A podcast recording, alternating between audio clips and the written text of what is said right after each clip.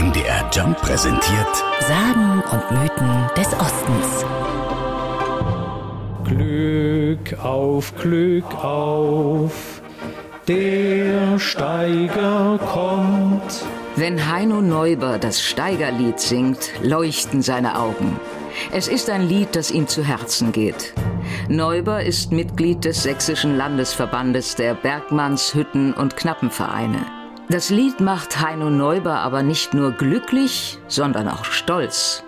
Denn das berühmte Steigerlied wurde vor vielen hundert Jahren im Erzgebirge geschrieben. Wir wissen, dass es im 16. Jahrhundert das erste Mal gedruckt vorliegt, also 1531 in einer Sammlung von Bergreihen.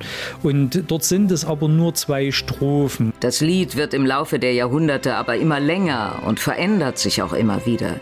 Denn die Bergmänner nehmen das Lied überall dahin mit, wo sie Arbeit finden. Und dort werden dann neue Strophen dazu gedichtet.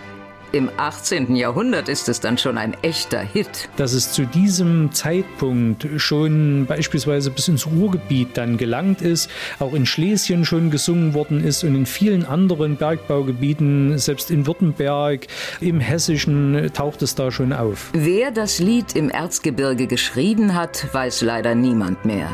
In jedem Fall hat der Verfasser wirklich den Nerv der Zeit getroffen.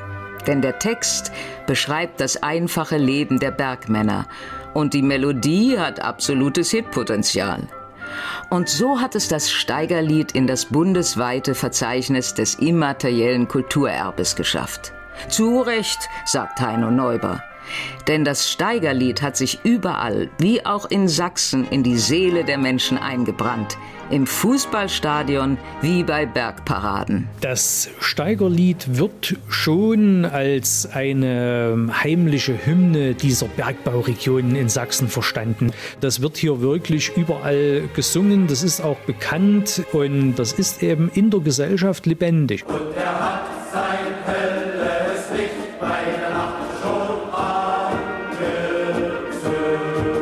Sagen und Mythen des Ostens. MDR Jump.